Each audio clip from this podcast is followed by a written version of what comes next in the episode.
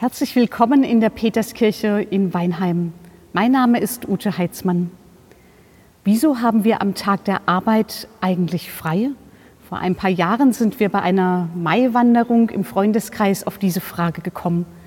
Wobei eine Krankenschwester aus der Gruppe hat uns gleich darauf aufmerksam gemacht, Moment, es haben ja gar nicht alle frei am 1. Mai. Recht hat sie.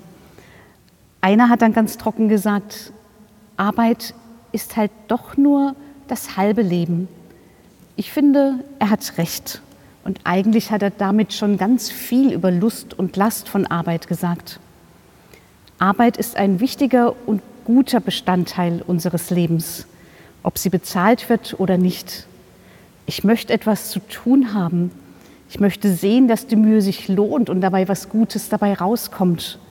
Wenn andere das dann auch noch wertschätzen, umso besser.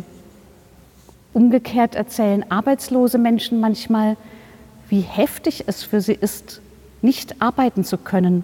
Das kann an die Substanz gehen, nicht nur finanziell, auch seelisch. Und jetzt gerade müssen viele in Kurzarbeit gehen und haben Sorge, ihre Arbeit womöglich zu verlieren. So gesehen können wir die Arbeit wohl zum täglichen Brot dazuzählen, um das wir im Vater unser immer so eindringlich bitten. Von der Last der Arbeit wissen wir auch. Manche versinken in Arbeit, werden krank von dem, was sie tun und wie sie es tun, nicht nur in Corona-Zeiten. Arbeit ist das halbe Leben. Das verstehe ich darum auch so, dass Arbeit tatsächlich nur das halbe Leben ist und nicht das Ganze. Alles hat seine Zeit. Arbeiten und ausruhen, sich voll reinhängen und die Seele baumeln lassen, etwas in die Hand nehmen und etwas aus der Hand geben. All das braucht seine Zeit in unserem Leben.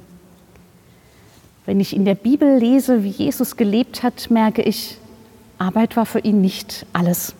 Sie war nicht sein ganzes Leben. Er hat sich beim Arbeiten stören lassen von Eltern, die ihr kleines Kind zu ihm gebracht haben, weil er es segnen sollte. Er hat Feierabend gemacht, und vergnügt eine Hochzeit mitgefeiert. Er ist zum Gottesdienst gegangen, zu einer Auszeit mit Gott und anderen Menschen.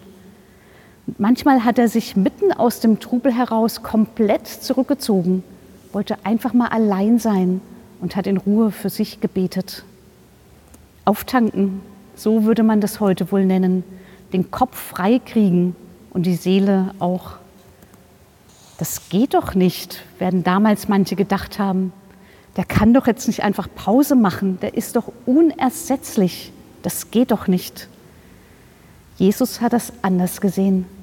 Der konnte loslassen, denn Arbeit ist dann doch nur das halbe Leben.